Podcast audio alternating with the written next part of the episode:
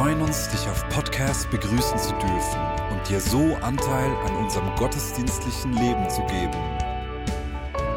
Wir danken dir für jede Form des Mittragens. Mit einer Online-Spende auf der Website kannst du die Vision der Vineyard Bern finanziell unterstützen. Wir wünschen dir viel Inspiration beim Hören der Botschaft und Gottes Segen.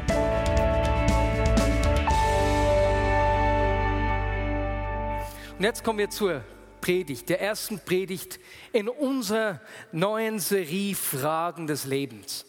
Wir haben ja Menschen in unserem Umfeld gefragt, welche Frage sie Gott stellen würden, wenn er sie ihnen beantwortet. Und ich weiß von einigen Menschen, die das ganz breit am Arbeitsplatz gemacht haben. Echt cool, wo es Diskussionen und Gespräche gegeben hat. Ich habe meine Nachbarn und Freunde gefragt, die Jesus noch nicht kennen. Und ich möchte euch zum Einstieg einige Antworten oder besser gesagt Fragen vorlesen, die da gekommen sind. Die klassische Frage kam natürlich mehrmals, wieso lässt du das Leid auf dieser Erde zu? Und diese Frage werden wir ganz bestimmt auch in einer Predigt aufnehmen. Eine andere Frage war, wo ist der Anfang von allem? Oder wie hat Gott sich selbst erschaffen? Äh, eine sehr spannende Frage, die David beantworten wird. Und eine nicht ganz ernst gemeinte Frage, die ich ziemlich lustig fand. Kann Gott sich einen Burrito so scharf würzen, dass er ihn selbst nicht mehr essen kann? So kamen allerhand Fragen zusammen. Und wir wollen in dieser Serie nicht einfache Antworten auf komplexe Fragen geben. Vielmehr wollen wir Denkanstöße geben, die unser Denken anregen, unser Denken schärfen und uns dabei helfen, uns mit den großen Fragen des Lebens auseinanderzusetzen. Und zum Einstieg in die Serie nehme ich heute eine Frage auf, die sehr gut äh, zu Ostern passt und an Ostern anschließt. Was geschieht mit den Menschen, die von uns gehen? Oder die Frage, wie sie mehrmals gekommen ist, glaubst du wirklich, dass es einen Himmel und eine Hölle gibt? Und wie stellst du dir diese beiden Orte vor? Himmel und Hölle. Gibt es Himmel und Hölle? Und wir möchten mal schauen, ich bitte dich, dein Smartphone zur Hand zu nehmen, wie die Meinung hier bei uns in der Vignette Bern ist. Wie du vorne siehst, du kannst dich einfach in deinem Browser eingeben, sli.do und dort findest du eine kleine Umfrage und die werden wir dann etwas später auswerten. Glaubst du, dass es einen Himmel und eine Hölle gibt? Und in unserer Kultur sind Himmel und Hölle auf eine gewisse Art immer ähm, ein, ein Thema. Wer beispielsweise kennt diesen Song nicht?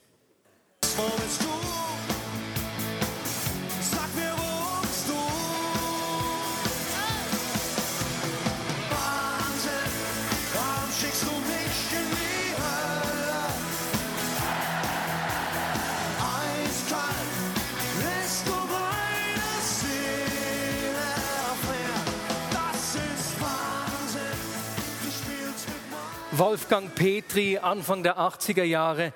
Er beschreibt den Schmerz, verlassen zu werden. Weswegen spielst du mit meinen Gefühlen? Weswegen schickst du mich in die Hölle? Und äh, etwas komisch, wenn man sich vorstellt, was der Text dieses Liedes ist, dass der zu einem Party-Song geworden ist, dann allen Festen gesungen wird. Aber genauso komisch ist Folgendes. Vor einigen Jahren bin ich in den USA äh, durch Ohio gefahren nach Columbus und da sind wir an einem riesigen Schild vorbeigefahren, das ich leider nicht fotografiert habe, aber der gleiche Spruch stand drauf, Turn or burn. Kehre um oder du wirst ewig brennen.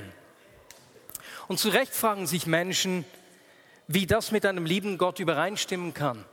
Diese Vorstellung ist weit davon entfernt, was ich in der Bibel sehe. Und das bringt mich zur Frage, wie ist es möglich, dass wir Menschen so komische Bilder von Himmel und Hölle haben? Was hat unsere Vorstellung geprägt? Gerade im Mittelalter sehen wir, dass sie eine äh, sehr, sehr vielfältige und lebendige Bilder von Himmel und Hölle gehabt haben. Das zeigt sich beispielsweise an der äh, göttlichen Komödie, die Dante geschrieben hat, in der den Himmel, das Fegefeuer und die Hölle sehr ausführlich beschrieben hat. So beschrieben, dass man das beinahe kartografisch verfassen kann. Die Hölle hat er in neun, neun Kreisen dargestellt. In, der gleichen, in einer ähnlichen Zeit entstand das jüngste Gericht von Michelangelo, ein wahres Wunderwerk, ein Meisterwerk, äh, das wir in der Sixtinischen Kapelle heute noch sehen können. Und in dieser Zeit, Anfang des Mittelalters, noch ein bisschen früher, sind die griechischen Philosophen wiederentdeckt worden und sie haben das Denken der damaligen Zeit äh, stark geprägt. Und unter anderem auch die Vorstellung von Menschen, wie es denn äh, im Himmel und wie die Hölle aussieht. Anti Wright sagt, dass unsere Bilder von Himmel und Hölle viel mehr von populären Vorstellungen der damaligen Zeit geprägt seien, als vom Bild, das uns die Bibel vermittelt. Und das werden wir gleich in einem Beispiel auch miteinander sehen. Aber bevor wir das tun, wir sind bei 92 Prozent, die sagen, ja, es gibt eine Hölle, 8 Prozent, die sagen, nein. Bei 62 Teilnehmern an dieser Umfrage. Ich kann euch sagen, ich glaube definitiv an einen Himmel, einen Himmel und eine Hölle, aber sehr wahrscheinlich nicht in der Art und Weise, wie wir uns das sehr oft vorgestellt haben. Und so wenden wir uns der Bibel zu. Was sagt denn die Bibel über Himmel und die Hölle? Und wenn wir uns mit diesen Hinweisen beschäftigen, müssen wir uns bewusst sein, dass so Hinweise über die Zukunft beinahe wie Wegweiser sind, die in den Nebel führen. Es sind nicht Bilder, fotografische Bilder, die uns genau zeigen, wie die Zukunft sein wird. In keiner Art und Weise. Aber was sind denn die, diese Hinweise? Was sagt die Bibel zuerst über den Himmel? Was ich hier in wenigen Minuten beschreibe, kannst du selbst vertiefen. Mich hat in der Vorbereitung das Buch von Hoffnung überrascht, was die Bibel zur Auferstehung und ewigem Leben sagt, von Anti Wright richtig inspiriert. Und das lohnt sich danach zu lesen. Es ist ein Buch von 600 Seiten. Äh, ich habe 20 Minuten. Da seht ihr, da kann man durchaus noch etwas vertiefen. Viele Christen wachsen mit der Annahme auf, dass die christliche Hoffnung sei, nach dem Tod in den Himmel zu kommen. Dabei ist der Himmel oft weit weg, irgendwo weit weg und hat nichts mit dieser Welt zu tun. Wir werden sozusagen aus dieser Welt, aus dieser schrecklichen Welt hinaus gerettet. Aber dieses Bild äh, finden wir viel mehr in der griechischen Philosophie bei Epikur als in der Bibel. Denn in der griechischen Philosophie bei ihm war die Welt etwa, der Himmel eben weit weg. Die Götter waren irgendwo weit weg, haben nicht eingegriffen ins Leben hier. Und deswegen war da diese große Distanz, der große Weg zwischen unserem Dasein und dem Himmel dort. Aber die Realität der Bibel zeigt uns ein ganz anderes Bild. Wenn die Bibel über den Himmel spricht, spricht sie nicht über einen Ort, an den die Christen endgültig gehen werden, wenn sie sterben. Und es ist auch nicht ein Ort, der weit weg ist. Wir sehen bereits im Alten Testament, äh, dass im Gegensatz zu den meisten damaligen Kulturen Himmel und Erde unglaublich nahe sind. Sie berühren sich immer und immer wieder. Beispielsweise, wenn Gott das Zelt der Begegnung mit seiner Gegenwart füllt oder später den Tempel. Himmel und Erde sind sich unglaublich nah, sie berühren sich, sie sind beinahe wie verwoben. Und diese Begegnungen mit dem Himmel, mit der Gegenwart Gottes war immer etwas beängstigend, es war etwas gefährlich und auf jeden Fall ehrfurchtgebietend. Aber wenn wir das Bild anschauen, sehen wir, dass der Himmel und die Erde sich ganz nah sind, nur durch einen dünnen Schleier voneinander getrennt. Das gleiche Bild sehen wir auch im Neuen Testament wo Jesus und der Heilige Geist äh, die Rolle vom Tempel und von der Tora einnehmen. Der Himmel, die Realität Gottes ist unglaublich nahe.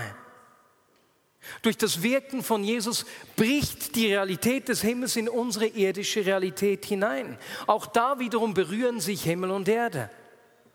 Und so forderte Jesus die Menschen auf, kehrt um, denn das Himmelreich ist greifbar nah. Es ist da, so nah, dass du es berühren kannst. Und meine Lieben, das ist auch in unserem Leben so.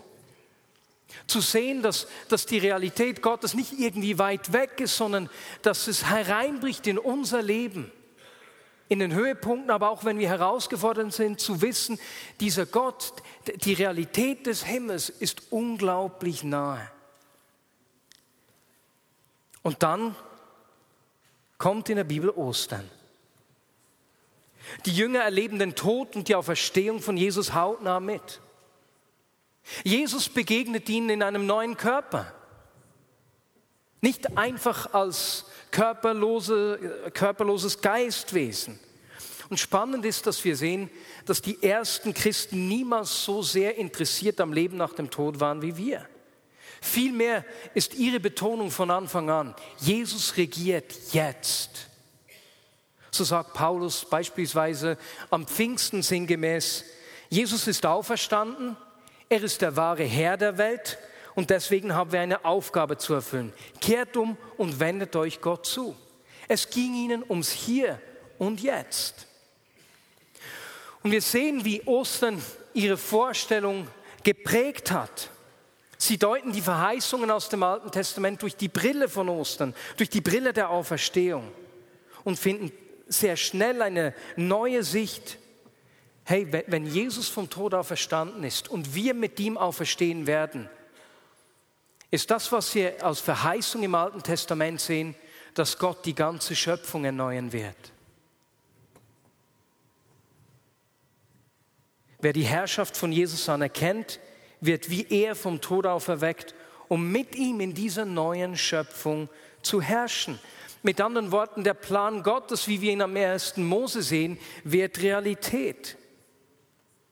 Und es gibt drei große Stellen im Neuen Testament, die diese e, die Perspektive in die Zukunft äh, aufnehmen und sehr bildhaft beschreiben. Römer 8 beispielsweise. Römer 8 gibt uns ein Bild der Erde, die in Geburtsschmerzen liegt und nur darauf wartet, dass diese neue Schöpfung geboren wird. 1. Korinther 15 beschreibt, dass Jesus schlussendlich sogar den Tod besiegen wird und wir auferstehen und einen neuen Körper erhalten werden.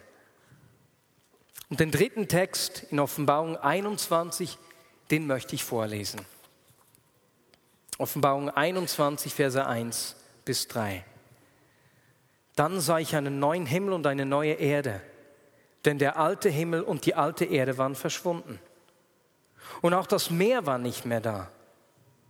Und ich sah die heilige Stadt, das neue Jerusalem, vom Gott aus dem Himmel herabkommen, wie eine schöne Braut, die sich für einen Bräutigam geschmückt hat. Ich hörte eine laute Stimme vom Thron her rufen, siehe, die Wohnung Gottes ist nun bei den Menschen. Er wird bei ihnen wohnen und sie werden sein Volk sein und Gott selbst wird bei ihnen sein. Auch hier sehen wir, die Offenbarung zeichnet nicht ein Bild äh, von Menschen, die in den Himmel gehen sondern vielmehr das Bild vom Himmel, das auf die Erde kommt. Es beschreibt äh, die große Hochzeit von Himmel und Erde. Darauf arbeitet der Heilsplan Gottes hin. Gott wird Himmel und Erde erneuern und bei uns Menschen wohnen. Sein Verlangen ist es, in Gemeinschaft mit den Menschen zu leben, die in seinem Ebenbild geschaffen sind. Ist das nicht unglaublich? Dieses Bild des Himmels, das uns hier entgegenkommt. Ich habe vor einigen Jahren mit einer Freundin gesprochen. Es war ein, zwei Tage vor ihrem Tod. Sie hat an Krebs äh, gelitten. Und als wir miteinander gesprochen haben, haben wir über diese Liebe und Leidenschaft für seine Gegenwart ausgetauscht. Und das war richtig berührend. Sie sagte mir nur, Marius, manchmal kann ich seine Gegenwart, kann ich die Ewigkeit schon schmecken. Und wir haben miteinander geweint. Aber es war nicht ein Weinen aus Trauer, sondern ein Weinen, das aus diesem Verlangen nach der unmittelbaren Gegenwart Gottes gekommen ist. Genauso wie wenn man verliebt ist. Das Bild des Himmels, das uns die Bibel malt, ist, dass Erde und Himmel ganz nah beieinander sind, nicht weit voneinander getrennt. Und dass Gott kommen wird, um diese Erde zu erneuern. Und jetzt magst du fragen, nun gut, Marius, aber was heißt denn das jetzt? Äh, was geschieht denn nach dem Tod, bevor Gott die Erde erneuert? Was geschieht mit Menschen, die sterben? Die Bibel kennt hier verschiedene Bilder. Das eine, das mir entgegenkommt, ist Jesus, der am Kreuz stirbt und zum Mann neben ihm sagt, hey, du wirst noch heute mit mir im Paradies sein. Das spricht offensichtlich von Nähe, von Gegenwart. Wenn wir später bei Paulus schauen, sehen wir, dass Paulus von den Entschlafenen spricht. Und das trägt vielmehr eine Form von Schlaf mit sich. Wir wissen es nicht genau. Wir werden am Ende einen Bericht eines Mannes schauen, der vor zwei Jahren hier in der Region Bern einen Herzstillstand hat und ein Nahtoderlebnis hat und wird auch über diese Gegenwart Gottes sprechen. Aber bevor wir das tun, wollen wir miteinander auch noch anschauen, was sagt die Bibel denn über die Hölle? Oh, die Hölle. Luther hat vier Begriffe mit Hölle übersetzt. Das erste Wort Sheol stammt aus dem Alten Testament und bedeutet so viel wie Unterwelt. Es ist eine Art Warteraum für die Toten, bevor sie auferweckt werden. Das zweite Wort Hades ist eigentlich eine griechische Übersetzung äh, von Sheol. Und ein einziges Mal kommt ein drittes Wort auf, Tartarus genannt, das aus der griechischen Mythologie stammt. Und das vierte Wort, das, das Luther mit Hölle übersetzt hat, dieses Wort ist für uns am wichtigsten und das möchten wir etwas miteinander anschauen. Äh, es heißt Gehenna und ist von Jesus äh, aufgebracht worden und Jesus hat insgesamt zwölfmal über diese Gehenna gesprochen. Und um zu verstehen, was Jesus hier mit Hölle gemeint hat, schauen wir uns einen dieser Texte etwas näher an. Es war in einer Situation, wo die Menschen damals ähnliche Fragen gestellt haben, wie wir es in dieser Serie aufnehmen. Na, wie ist es mit dem Leid? Wer kommt in das Himmelreich? Haben meine Entscheidungen Konsequenzen? Ja oder nein? Und zu ihnen sagt Jesus folgendes, Matthäus 5, Verse 21 und 22. Ihr habt gehört, dass es im Gesetz von Mose heißt, du sollst nicht töten. Wer einen Mord begeht, wird verurteilt. Ich aber sage, schon der, der nur zornig auf jemanden ist, wird verurteilt. Wer zu seinem Freund sagt, du Dummkopf, den erwartet das Gericht. Und wer jemanden verflucht, dem droht das Feuer der Hölle. Oder besser übersetzt eben das Feuer der Gehenna. Und das Erste, was, was mir auffällt, wenn ich diesen Text anschaue, ist, dass Jesus hier nichts erklären musste. Für die Zuhörer war offensichtlich klar, was er meinte, denn sonst würden wir weitere Ausführungen finden, was denn die Gehenna genau ist. Und es ist nichts anderes als die griechische Schreibweise des Hinnomtals, das gleich außerhalb von Jerusalem liegt. Wir sehen ein Foto vom Hinnomtal hier vorne. Mit anderen Worten, Jesus hat seinen Zuhörern dort einen real existierenden Ort beschrieben, den sie kannten. Jeder von ihnen kannte den. Und wenn wir das Bild anschauen, sehen wir, dass es heute malerisch aussieht. Es ist ein Park, es gibt meines Wissens auch Konzerte dort. Aber in der Zeit von Jesus war das ganz anders. Ein Geschichtsschreiber schrieb über diesen Ort, in der Umgebung von Jerusalem existiert ein widerlicher Ort, in dem man unreine Dinge und Leichname hinabwarf. Ebenso war dort ein ständiges Feuer, um die unreinen Dinge und die Knochen der Leichname zu verbrennen. Die Menschen, die Jesus zuhören, die wussten genau, wovon Jesus spricht. Sie kennen die Geschichte und den Ruf dieses Ortes. An diesem Ort, sagt uns das Alte Testament, wurden früher Kinderopfer durchgeführt. Absolut abscheulich, was dort geschieht. Ein Ort, an dem man nicht hingeht, ein verunreinigter Ort. Und in der Zeit von Jesus werfen Römer äh, die Leichen von hingerichteten Verbrechen auf die Müllhalde und verbrennen sie, genauso wie auch den restlichen Abfall der Stadt. Kannst du mir schnell das Linke bringen? Entschuldigung. An diesem Ort brennt das Feuer immer, wie wir gesehen haben, wie der Geschichtsschreiber schrieb. Vielen herzlichen Dank. Jesus weiß, wie auch seine Zuhörer, dass es an diesem Ort grässlich stinkt, der Rauch, der ständig da ist. Und dann sind die wilden Tiere, die Fleisch und Leichen suchen, äh, Überreste, von denen sich ernähren, die, die, die zerfleddern. Und deswegen gehört, hört man an diesem Ort auch ein ständiges Geheule und Zähneklappern. Mit anderen Worten, wenn Jesus hier von der Gehenna spricht, spricht er nicht von einem Ort in der Zukunft, sondern von einem real existierenden Ort, den die Zuhörer der damaligen Zeit kannten. Und ein Ort, der ihnen in die Glieder gefahren ist. Uhu, die Gehenna, dort gehen wir nicht hin. Aber das bringt die Frage auf. Wer kommt denn in diese Gehenna? Wer kommt denn in diese Hölle? Um diese Frage zu beantworten, müssen wir schauen, zu wem Jesus hier überhaupt zuerst mal spricht. Dabei fällt auf, dass jedes einzelne dieser zwölf Male, dass er jedes einzelne Mal zu Gläubigen spricht, zu Frommen, manchmal sogar zu den Leitern der Gemeinde. Jedes Mal. Jedes einzelne Mal. Aber weißt du, wem gegenüber er nie von dieser Hölle, von dieser Gehenna gesprochen hat? Genau, Menschen, die nichts mit Gott zu tun haben. Nicht ein einziges Mal. Ich glaube, das sagt uns schon einiges. Aber was sagt Jesus den Zuhörern hier? Wer zornig ist, jemanden beschimpft und verflucht, dem droht die Gehenna.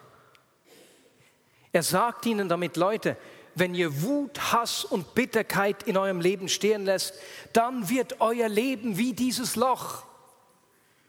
Ihr wisst, wie es riecht. Ihr wisst, wie es sich anfühlt. Lasst Wut, Hass und Bitterkeit nicht in eurem Leben stehen. Jesus spricht davon, dass unser Verhalten Konsequenzen hat, nicht nur in der Ewigkeit, sondern schon heute. Einige Verse später spricht er über das Begehren. Und Jesus sagt, wenn du in Gedanken beginnst, untreu zu sein, begibst du dich in die Gehenna, in die Hölle. Lass das nicht zu. Und du magst sagen, Herr Marius, das ist jetzt schon ein bisschen übertrieben, ein bisschen schauen ist nicht so schlimm. Ja, ein Blick oder ein Gedanke bedeutet noch nicht, dass du deine Partnerin oder deinen Partner betrügen und ihn verlassen willst. Aber weißt du was? Bei jeder Person, die das tut, hat es mit einem Gedanken begonnen. Und wenn diese Situation ist, weiß, dass es die Hölle ist. Und so spricht Jesus zwölfmal über die Gehenna, über die Hölle, über den Schrecken dieses Ortes voller Gestank und voller Hoffnungslosigkeit. Und jedes Mal spricht er von Haltungen und Verhaltensweisen, die verheerende Auswirkungen auf das Leben seiner Zuhörer gehabt hätten. Deine Entscheidungen haben Folgen, nicht nur für die Ewigkeit, sondern hier und jetzt. Und ich weiß nicht, hast du dir auch schon mal Gedanken gemacht, hey, mein Leben ist gerade die Hölle. Weißt du was? Jesus ist gekommen, um dir am Ort deiner Hölle zu begegnen und um uns aus den Höllen unseres Lebens zu retten. Er will uns schon jetzt erneuern. Er will uns schon jetzt in sein Bild verwandeln, wenn wir uns ihm zuwenden und seine Herrschaft anerkennen. Und nun magst du fragen, na gut, Marius, aber wie ist es denn nach dem Tod? Wenn die Gehenna sich auf das Diesseits bezieht, wie ist es denn nach dem Tod? Und weißt du, sogar wenn wir nicht wüssten, was nach dem Tod kommt, müssten uns diese Gedanken bereits reichen, um Menschen die vormachende Botschaft von Jesus zu bringen. Denn es gibt zu viele Menschen um uns herum, die in einer Hölle leben. Die Hölle auf Erden, die gibt es tatsächlich. Dann magst du fragen, ja Marius, das ist alles recht, das verstehe ich auch. Aber wer wird denn mit Gott sein?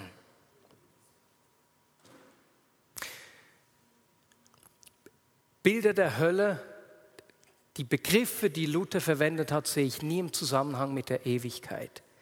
Aber was das Alte und das Neue Testament immer wieder sehr klar äh, bringen, ist, dass es davon spricht, dass unsere Entscheidungen Konsequenzen haben. Es werden Bilder vom Gericht gebraucht. Unser, meine Entscheidungen in diesem Leben haben Konsequenzen. Aufs Hier und auch in die Ewigkeit. Du und ich, wir sind im Bild Gottes geschaffen. Wir sind dazu geschaffen, Gott in dieser Welt zu widerspiegeln, das in die Schöpfung hinein äh, zu widerspiegeln und gleichzeitig das Lob der Schöpfung Gott weiterzugeben. Und wenn jemand konsequent zu Gott sagt, ich will nichts mit dir zu tun haben, ich will mich nicht verändern, verwandeln lassen in dein Bild, ich will nicht diese Liebe in die Schöpfung zurückspiegeln, ich will mein Leben selbst bestimmen, dann glaube ich, dass Gott diese Entscheidung akzeptiert. Meine Entscheidungen haben Konsequenzen.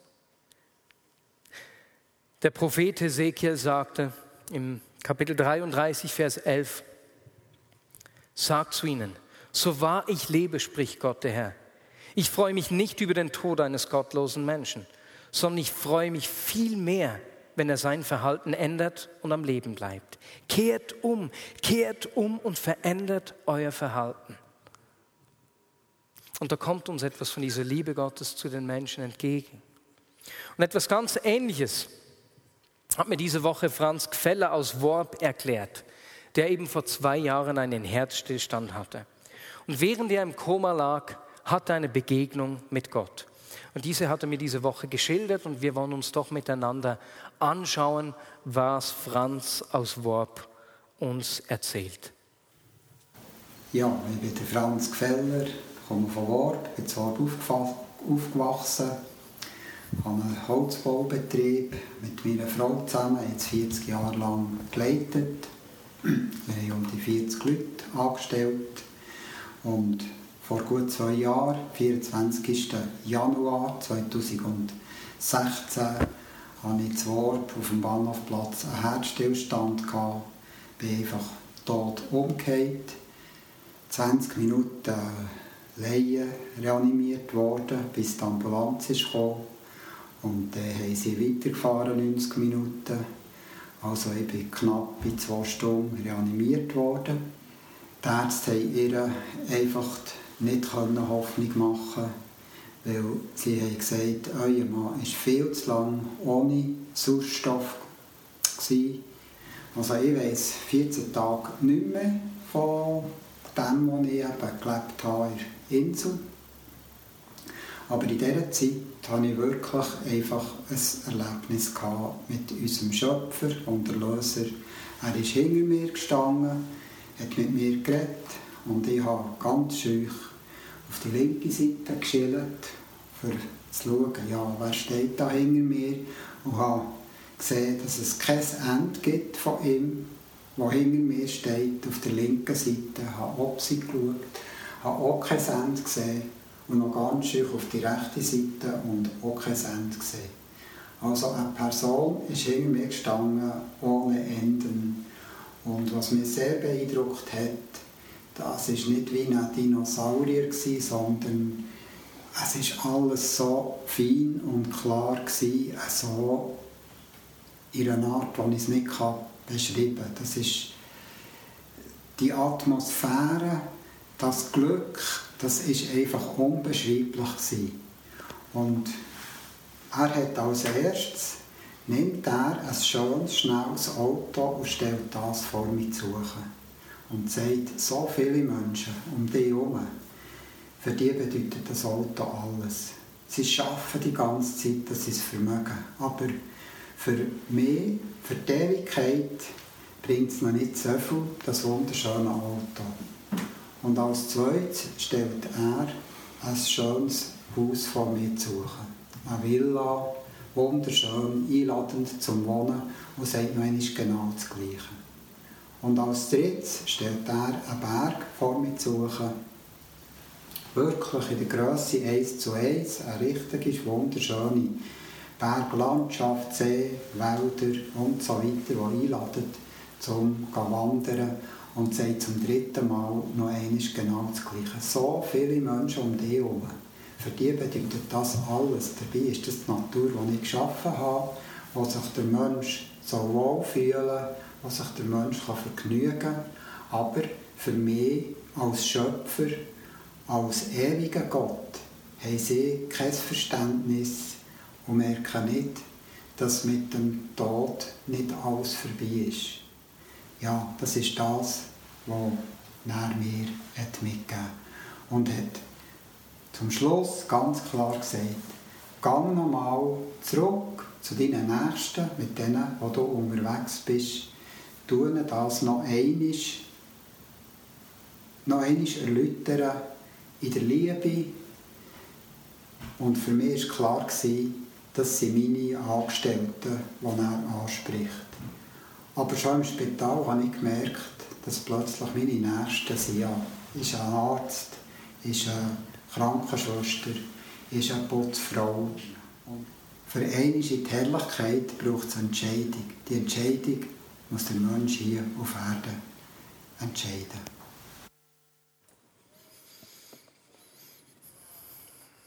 Schon noch speziell, he? schon speziell. Ich habe zuerst ein Video von einem Mann aus Russland angeschaut und dann haben wir gemerkt, hey, das ist ja gleich neben der Tür. Und Gott hat Franz zwei Aufträge gegeben. Wir haben nur einen gesehen, den zweiten muss ich aus Zeitgründen rausschneiden. Das erste eben war, geh zurück und erzähle deinen Nächsten von mir, erklär es ihnen, wie das aussieht mit mir. Und das zweite war, kümmere dich um deinen Nächsten, verschenk dich ihnen, sei ihnen behilflich in ganz kleinem. Weißt du, was die Zukunft bringt? Da sind wir wieder bei diesem Bild. Das sind einige Hinweisschilder, die in den Nebel führen. Wir wissen es nicht ganz genau. Aber eines weiß ich. Ich weiß, dass unsere Entscheidungen Konsequenzen haben. Sowohl hier als auch in der Ewigkeit. Und deswegen will ich für ihn leben. Und ich will mit diesem Bewusstsein leben, dass er uns so nahe ist, dass die Himmel und die Erde so nah beieinander sind und er immer wieder mit der Realität seiner Welt in unsere Welt hineinbricht, bis die Erde ganz erneuert wird. Lass uns einen Moment ruhig sein, bevor ich auf drei Arten dann reagieren möchte. Du darfst deine Augen ruhig noch geschlossen halten, denn für die erste Reaktion können wir das gleich brauchen. Vielleicht bist du hier und du merkst, dass es für dich, du willst dich entscheiden, Jesus, ich will deine Herrschaft anerkennen. Ich will unter deiner Herrschaft zu leben beginnen. Und wenn du das zum ersten Mal tun möchtest, kannst du jetzt, wo alle Menschen die Augen geschlossen haben, einfach deine Hand aufhaben, um das zu zeigen. Du darfst deine Hand jetzt hochhalten. Vielen Dank.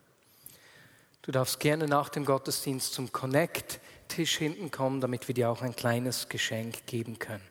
Dann zwei weitere Reaktionen. Vielleicht hast du gemerkt, dass es dir egal geworden ist, wenn Menschen um dich herum in dieser Gehenna leben. Und du möchtest sagen, Jesus, ich möchte äh, wie Franz eine diese Dringlichkeit spüren und sagen, ich will, ich will mit diesem Bewusstsein mich den Menschen verschenken, ohne dass ich ein Nahtoderlebnis brauche. Das ist eine. Und das zweite, vielleicht erlebst du selbst in einem Bereich deines Lebens die Hölle und brauchst die Zuwendung Gottes, der dir in deiner Situation begegnet und dich rausholt. Wenn eine dieser zwei Sachen auf dich zutreffen, dann steh doch jetzt auf, damit wir ganz kurz zum Schluss dieses Gottesdienstes noch beten können. Wenn es dir egal geworden ist, dass Menschen um dich herum in der Hölle leben, oder wenn du selbst die Zuwendung Gottes brauchst. Herr, ich bitte dich für Hoffnung. Ich bitte dich für einen offenen Blick für die Menschen um uns herum. Herr, ich bitte dich für den Mut und das Wissen, dass du Gehennas im Leben von Menschen um uns herum verändern wirst. Herr, ich bitte dich um Heilung, Versorgung